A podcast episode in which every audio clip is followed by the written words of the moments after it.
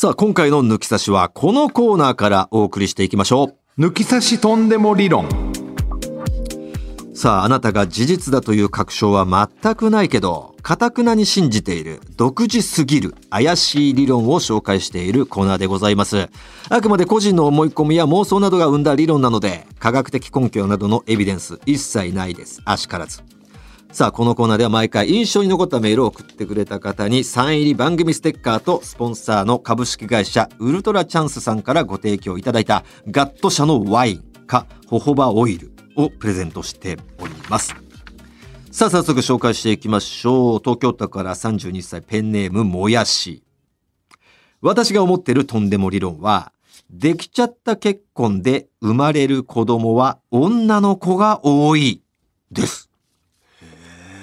うん。ただ単に私の周りに多いというだけなのかもしれませんが、不思議と先輩や友達など自分の周りでは出来込んで生まれた子が女の子が多い気がします。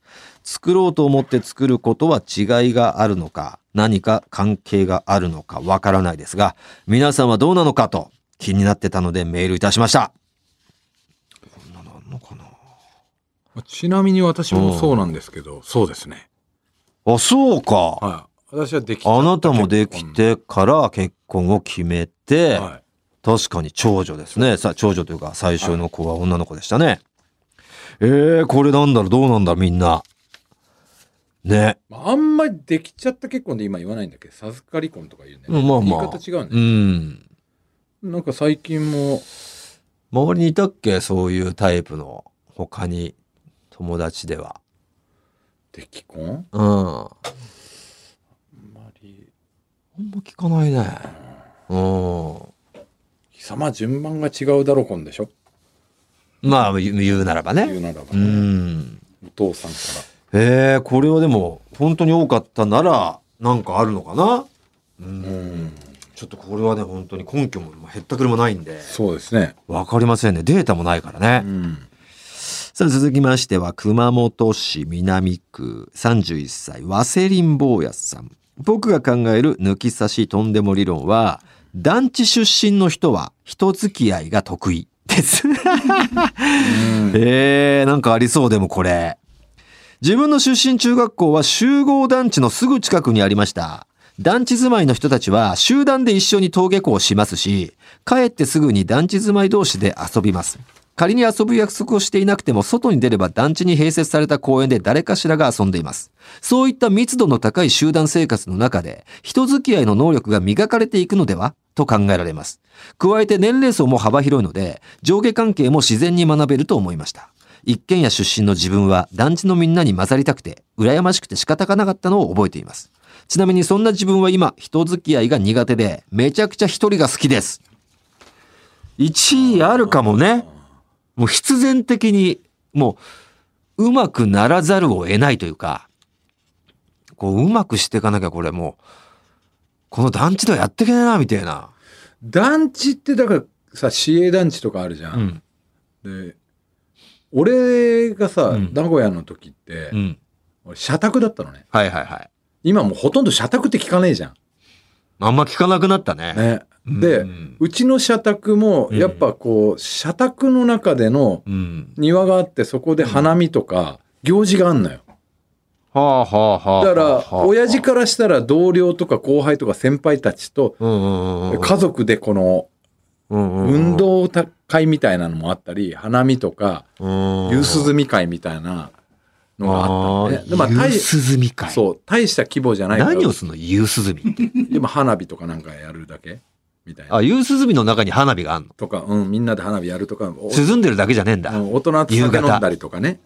みんなで俺涼んでんのかと思ったよ。で、えーっと、庭のところでドッジボールとかやったりするの、その、うん。まあ、親父の上司の息子とかと。うん。でそれは先輩だったりとかさ。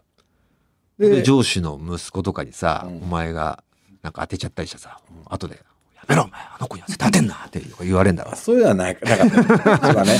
で、俺、うちの社宅って別にそんな世帯もそんな多くなかったんだけど、うん。あの、三菱の社宅があって、うんうんうん。バッカでけえのよ、本当に。うんうんうんうん。もうマジで東京ドーム2個分ぐらいあるぐらいのうんうんうんこの敷地がでしょ？敷地もあって、うんあと塔がね、うん。えー本当に50頭60頭ぐらいあるのよ。うん。A 頭から、うんうん。A の1からうん15、B の1から15とかなんか、うんうん。めちゃくちゃなうんうん。数があって、うん。で大体そこ、やっぱ同級生いっぱいいんのよ。うんうんで、それはそれでまた、三菱の社宅うん。の、社宅の中でのは花見とかもあるわけよ。うんで、それすんげえ盛大なのよ。うん。うん。社宅の真ん中にでっかい、もうそれ本当学校クラスの運動場みたいなのがあって、うん。でそこ、で社宅の中でのうん。体育大会みたいなのもあるの。はい。その、今でもやってんのそれ。もうこの間見に行ったらもうなくなってたけどね。ああ、やっぱそういうの取っ払ってんだな。うんで、その時は、だから、ら羨ましいのよ。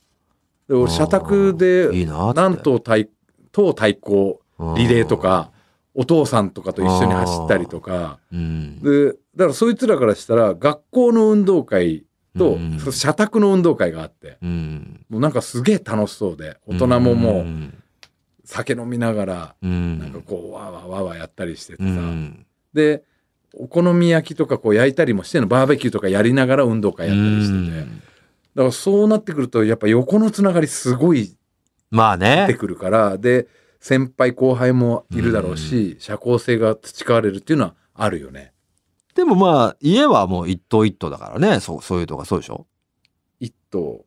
うん、その、家、家みたいなのは。あ、家はもう個人の家だよ。そうだよね。うん。だからマンションと一緒だから。ちょっとだからその、し団地の方がやっぱもうより密度が高い。あ、いやいや、団地だよ、団地。あ、団地なんだ。団地団地。もう、その、あーあの、一部屋、あの、あの、戸なんか建てじゃない家。でこう、こ戸建てがバーってある。じゃないじゃないとかあるじゃん。じゃない、あの、だから一棟だから、棟。うんうんうん。そのもうだから団地団地だね、もう。団地団地うんだから団地も、その市営団地とかも、その、その団地対、団地の中での運動会とか催しもあったと思うんだよなるほどね。うん。いや、そりゃ、これあるよ、一理。うん。うん、磨かれてくわ。うん。なんか、もうないよね、今。あんまないね、確かなんに。か今思えばでもいいシステムっちゃいいシステムでね、あの、いいとか、まあ、そう特殊だよね、よく考えたらさ。親の仕事一緒だからさ、うん。あそこの家行って預かってもらおうとかもできるわけじゃん。まあそうだね。うんう。ん。さあ、七助さん。えーコロナ前は毎週ハプニングバーに通い、その後風俗嬢の勧めにより女性用風俗店で施術するキャスト、キャストである、えーセラピストとして働いてた僕のとんでも理論は、はいえー馬刺しやユッケなどの、えー生肉料理や、もつ煮やホルモン焼きなどの、えー臓物料理、えーそしてわさびやからしより、えー唐辛子系の辛い料理が好きな女性は漏れなくエロいです。ピンポイントですね。馬刺しやユッケなどの生肉料理とか、あはは臓物料理とかが好きで、えーそしてわさびやからしより唐辛子系の辛い料理が好きな女性は漏れなくエロい。えーて全部のパターンってこと？え全部のパターン。生肉が好きっていう条件をまずクリアして、そうそうそうそう。で、もつ、あまあ臓物系、生肉だけ好全部きのパターンを備えてる人がエロいとかじゃないんじゃない？あじゃないのね。まず生肉料理が好きって言えばもうあエロいエロいなもつ煮とかホルモン焼きなどとかが好きなのは好きって言ったらエエロいな。うん。唐辛子わさびとかからしとかより唐辛子系の辛い料理好きなんだよねたエロいなっていうことなんじゃない？うん。生肉料理、えー血がみなぎるから、えー臓物の臭みやグロテスクさを良い癖と捉えられるという根拠。や刺激が好きだから辛いものが好きなどの理由もありますが、えー騎乗位中に眼球を舐めたがってきた女性。やおしっこ飲ませてと言ってきた女性。や明日7時に起きてグダグダしたくないからすぐ顔を洗わなきゃいけないように6時半から襲って眼車でフィニッシュしてと言ってきた女性 仕方なしに。これらの女性はみんなその3つが大好きでした逆にこれあみんな3つこれを漏れなくなんだじゃあうん。えー逆にこれら3つが苦手な女性は完全に受け身だったり、あまり性に対してアグレッシブさがないイメージです。完全に僕自身の経験によるデータですが、もしよろしければ皆さんパートナーの方で検証してみてください。でも、まあ、一理あるよね、これはだってさ、うん。その、嫌いって言ってる方の中ではさ、なんかこう、食い、食わず嫌いっうんていうの絶対あるわけで、食わず嫌いイコールそういうのなんか気持ち悪いみたいなうんふうに敬遠してるイコールそういう気持ち悪い系はちょっと全般嫌だっていうふうにつながるからそういってやっぱあんまエロくない可能性は高いもんね。あと俺は思ったのは別の感覚でうんこの生肉とか臓物系ってうん、結構のんべえが好きなもんだよね確かに。だから意外とやっぱこうん飲む女性が多いんじゃないかなと思ってでその酔っ払った勢いでっていうのの人が多いんじゃないかなっていうのは若干思うな。古い考え方だけどね。あうんあ。まあ、酒好きってやっぱりさ、うん。まあ、な気が緩んじゃうっていうところももちろん多少あるからね。あと酒好きってやっぱうりん、ドノーマルではないじゃん。おーどうなんだろうね。そこは別に。ちびちび飲んで美味しいなっていう日本酒の酒好きもいるけど、うんやっぱこうパリピ的なこうわーって弾けたい人が多多いイメージがあるんだよね。まあ、絶対的には多いかな。うん、うんで特に女性でお酒いっぱい飲む人ってあんまり、まあ珍しい方じゃん。うん。だからそういう性格的に弾けれる人がっていうこともあるのかなって。7時起きたいからね。6時半には襲ってきて。で、最後、感謝でフィニッシュしてって。面白いなそしたら顔洗えるからって。それしてくんなかったら顔洗わねえのかよって。仕方ねえから洗うだろ。それされなくても洗うだろうっていう。仕方ねえから洗う 最悪洗わなくてもいいやがあるってことだもんね。うん、でも感謝されなければそ。れじゃあちょっと困るから感謝してっていうガことサツだなおもろいね。さあ、ということで、どうですか？この中で。対象。中だったら最後のケツ穴さんでしたっけ？いや、七助さんです。あ七助さんどこが、どこがケツ穴だよ。七助さんですかね。七助に確定ですか、はいはいはい。七助さんのね、この、やっぱこの、感謝フィニッシュ系が効きましたかね。はい。えー、七助さんに決定いたします。七助さんには先ほど言いました株式会社ウルトラシャンさんからのガット社のワインかホホバオイル、えーどちらかをプレゼントしまして、番組ステッカーサイン入りで送りたいと思います。おめでとうございます。さあこのとんでも理論ではあなたが事実かどうか定かじゃないけどなんとなく信じているとんでもねえ理論や都市伝説お待ちしております。アドレスお願いいたします、はい、TT アットマークオールナイトニッポンドットコム、TT アットマークオールナイトニッポンドットコムです。メールは懸命にとんでもと書いて送ってきてください。待ってます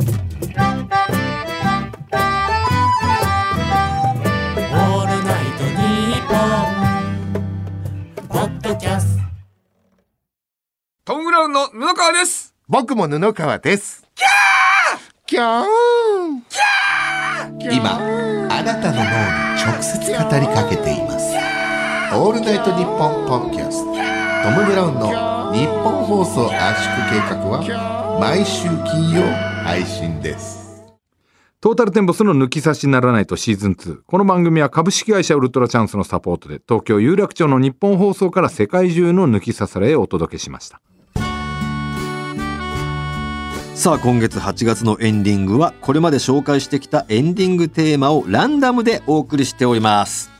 さあ今日もね、えー無事やってきましたけど最後普通歌、えーこちらはペンネームおかぱいさん、えー埼玉県川越市からの34歳、うん。この間の抜き差しで、えー今回の全国ツアーでのライブ後の打ち上げのお店を探しておられましたので紹介したいと思いますと。おお、マジレスしてくれたありがてございます。まずは私の地元広島の居酒屋。ほうほう。鉄板村田屋です。お。なるほど。広島はねちょっと当たりつけちゃってるんですけど全然参考にさせてください、メモりましょう。鉄ね板村田屋、ね、村田は普通の村に田んぼの田に屋ですね。これは高校時代の野球部で首相だったチームメイトが経営している居酒屋でお好み焼きはもちろんのこと広島では有名な牛コウネ。こうねね。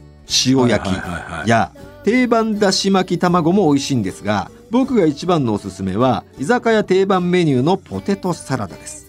なんと村田屋ではポテサラも鉄板で作っちゃうんです、鉄板上で潰したじゃがいもにベーコンとバター醤油を加えチーズをかけて蒸らしバーナーでさっと炙って出来上がり香ばしいチーズの風味とコクと熱々ポテサラの相性は抜群です。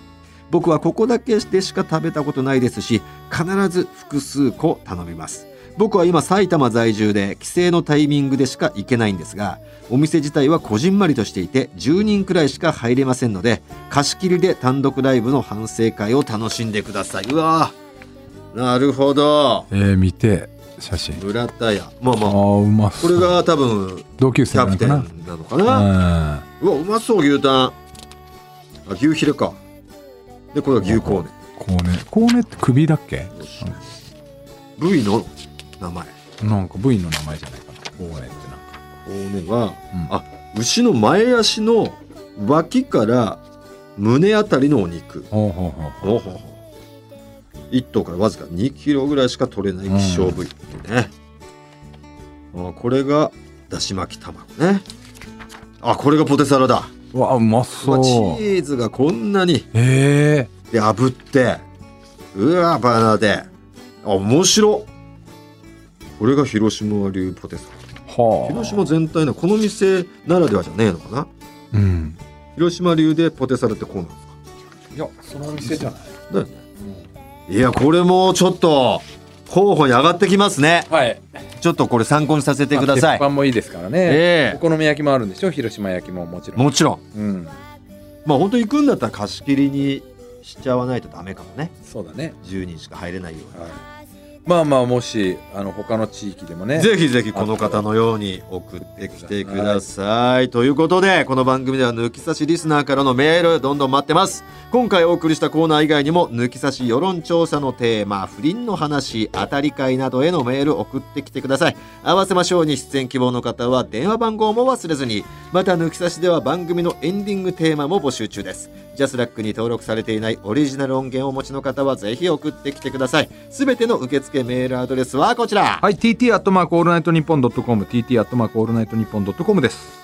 なお番組に関する詳しい情報は抜き差しならないと番組ツイッター改め番組 X、まあ、旧ツイッターですねのアカウントでチェックし、えー番組の感想などはぜひハッシュタグ抜き差しをつけてポストしてくださいそれでは今週はこの辺でお相手はトータルテンボス大村智弘と藤田健介でした。また来週さようなら。